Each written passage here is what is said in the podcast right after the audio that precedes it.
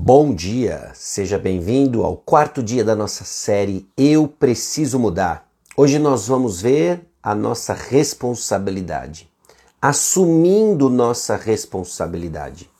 E antes então de pularmos para o assunto de hoje, eu quero fazer uma oração com você e assim nós começamos. Vamos orar. Senhor nosso Deus e Pai, nós chegamos diante do Senhor reconhecendo, ó Deus, que a tua palavra nos instrui sobre diversos elementos no processo de mudança. Queremos, ó Deus, capacitados pela tua graça, assumir nossa responsabilidade e crescer, ó Deus, neste processo de transformação à imagem de Cristo Jesus. E é no nome dele que nós oramos. Amém. Bom, desculpa. É, nós íamos hoje tratar sobre a questão da graça do Senhor, mas eu vou deixar isso para amanhã. E hoje nós vamos falar sobre nossa responsabilidade. Eu pensei bastante sobre a ordem dessas duas devocionais. É difícil ter argumentos prós e contras para os dois, mas nós vamos começar com a nossa responsabilidade. E amanhã é muito importante que você escute a de amanhã sobre a graça de Deus capacitando cada esforço no cumprimento da nossa responsabilidade. No processo de mudança, por vezes nós somos tentados a achar de que se trata de um acidente do acaso. Mudança não é acidente do acaso, existe um elemento de mistério na mudança. Sem sombra de dúvidas, os aspectos sobrenaturais da mudança nos apoiam apontam para a realidade de que é Deus operando e nós vamos olhar com um pouco mais de calma isso amanhã. Só que hoje eu quero tratar a questão do elemento da nossa responsabilidade. Nós somos ativos no processo de mudança, transformação, completamente transformados pela graça do Senhor, que não é contra o nosso esforço, mas contra o merecimento. Aliás, a graça do Senhor é que capacita o nosso esforço, e hoje nós vamos olhar então alguns aspectos da cara desse esforço. E a primeira passagem que eu quero abrir com vocês, nós vamos olhar três passagens, é Colossenses capítulo 1, versículo 13. A princípio você vai achar um pouco estranho o que ela diz de fato sobre o nosso esforço, mas eu quero pontuar com você algo importante sobre a nossa identidade e o que a nossa relutância em mudança pode indicar sobre a lealdade do nosso coração. Olha o que diz Colossenses capítulo 1, versículo 13. 13, tá bom? Colossenses 1, 13. Ele nos libertou do império das trevas e nos transportou para o reino do Filho do seu amor. O apóstolo Paulo está descrevendo o aspecto espiritual da nossa salvação no que se refere à transferência de reinos, mudança de reino.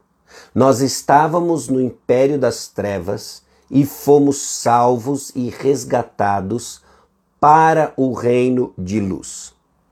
Houve uma mudança significativa da esfera de influência sobre os nossos corações como resultado da graça do Senhor, que transforma. Sua resistência e mudança pode indicar um problema da sua lealdade ao reino certo, ao reino de luz. Porque essa mudança e transferência de reino do império das trevas para o reino de luz muda nossa esfera de influência e para quem nós vamos viver. Simples assim. Então, nossa mudança de reino, nossa resistência a mudanças de hábitos, de transformação, indica um problema de lealdade. Isso já nos coloca na rota certa de como nós vamos terminar o dia de hoje, nossa responsabilidade em termos de confissão. Porque por vezes não mudamos porque nossa confissão é superficial. Estamos apenas confessando atitudes, comportamentos errados e não estamos tratando o coração do problema. Nossa lealdade, nossa adoração distorcida, como vimos ontem, porque estamos nos curvando debaixo do Deus errado diante do Deus errado. Então, seu problema de falta de mudança pode ser de fato uma, um problema de lealdade. Então, como que os seus hábitos revelam uma lealdade distorcida? Qual é a sua responsabilidade?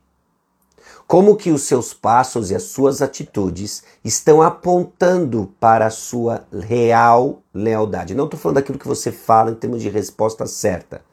E a resposta certa para quem está caminhando num ambiente evangélico já há algum tempo é sempre Jesus, Jesus, Bíblia, Jesus, Jesus, Bíblia. Estou falando da sua lealdade real, evidente no seu dia a dia. Considere essas coisas. Em segundo aspecto, nós precisamos pensar de quem que de fato é a culpa. Não só a lealdade do nosso coração, mas a culpa. Porque quando nos vemos presos, estancados em mudança, o que é muito comum, escuto muito, e a tentação do meu coração é responsabilizarmos nossas circunstâncias. Olha, eu não estou mudando porque minha família X. Eu não estou mudando porque o meu ambiente de trabalho Y. Eu não estou mudando porque a minha igreja XPTO. Nós constantemente jogamos a responsabilização da nossa falta de mudança nas nossas circunstâncias. Ou constantemente nós jogamos nossa responsabilidade sobre falta de mudança na vida de pessoas. Porque pessoas fizeram coisas comigo. Só que a Bíblia coloca uma responsabilidade num lugar diferente. Ela coloca a responsabilidade num lugar diferente que por vezes nos parece e soa muito duro. Mas eu quero propor para você que é libertador. Coloca a responsabilidade da mudança num lugar que inicialmente nos choca, mas nos liberta. Abra comigo em Tiago capítulo 1. Tiago capítulo 1. Tiago capítulo 1, nós vamos ler os versículos 14 e 15. Tiago 1, 14 e 15.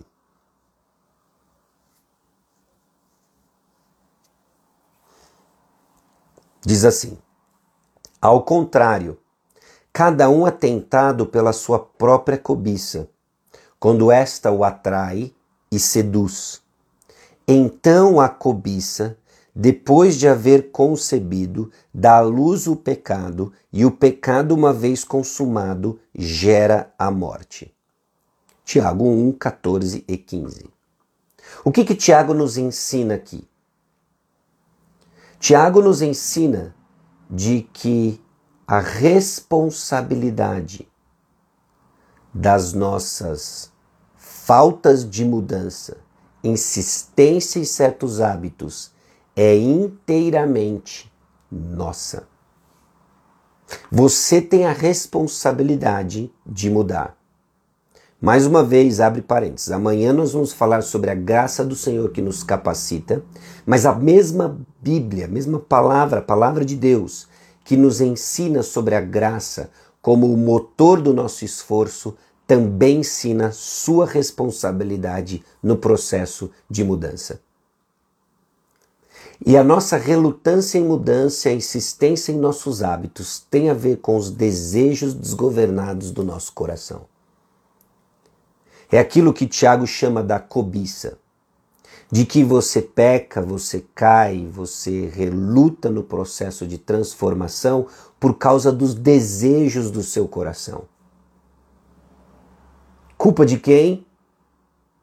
Culpa dos nossos desejos, culpa dos meus desejos que nos tentam, nos conduzem a fazer alguma coisa. Então pensa nisso. De quem é a culpa? Simplesmente o vitimismo de responsabilizar nossas circunstâncias, pessoas ao nosso redor, falta de recursos, não se sustenta à luz de Tiago 1, 14 e 15. Ao mesmo tempo que isso não quer dizer que essas coisas não tenham tido influência. Tiveram influência, mas não são determinantes. É de suma importância que você entenda isso, e eu antecipei para você de que isso traria liberdade, traria esperança. Então, vamos encerrar olhando uma terceira passagem que nos ajuda a entender nessa sequência de hoje. Colossenses 1:13. Minha falta de mudança indica um problema de lealdade. Tiago 1, 14 15 mostra para mim que a falta de mudança aponta para problemas de desejos. E agora nós vamos para Provérbios 28, 13 e vamos ver que se a responsabilidade é minha, existe uma promessa que me traz esperança no processo de mudança. Provérbios 28, 13.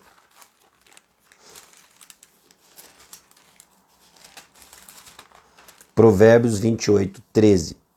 O que encobre as suas transgressões jamais prosperará mas o que as confessa e deixa alcançará a misericórdia. Bom, o que encobre as suas transgressões jamais prosperará, mas o que as confessa e deixa alcançará misericórdia. Se há um problema de lealdade, se o problema são os meus desejos, o que eu quero, Provérbios 28, 13 me aponta um caminho de esperança que é confesse e deixe, e você vai alcançar misericórdia. Mas quanto eu encubro essas coisas, finjo que não é comigo que a palavra de Deus está falando, eu não prospero. Eu não prospero no sentido de que eu não sou, não desenvolvo tudo o que eu posso ser em Cristo Jesus. Patino. E uma das coisas mais comuns na vida cristã, medíocre, ordinária, do dia a dia, é quando começamos a patinar, não saímos do lugar. Por quê? Não confessamos, não deixamos. Insistimos que o problema, a responsabilidade não é nossa. Culpa do contexto onde eu estou, das pessoas que me cercam e eu não mudo não dou passos, não entendo de que o Senhor está confrontando a lealdade do meu coração. Para que eu estou vivendo? Confesse, deixe, vire para o Senhor e mude. Esses são alguns dos elementos de mudança, meus irmãos, que precisamos crescer não só na sua compreensão, mas na sua prática. E assim vamos experimentar a mudança, deixando esse lugar de patinação para verdadeiramente um progresso, a imagem de Cristo Jesus.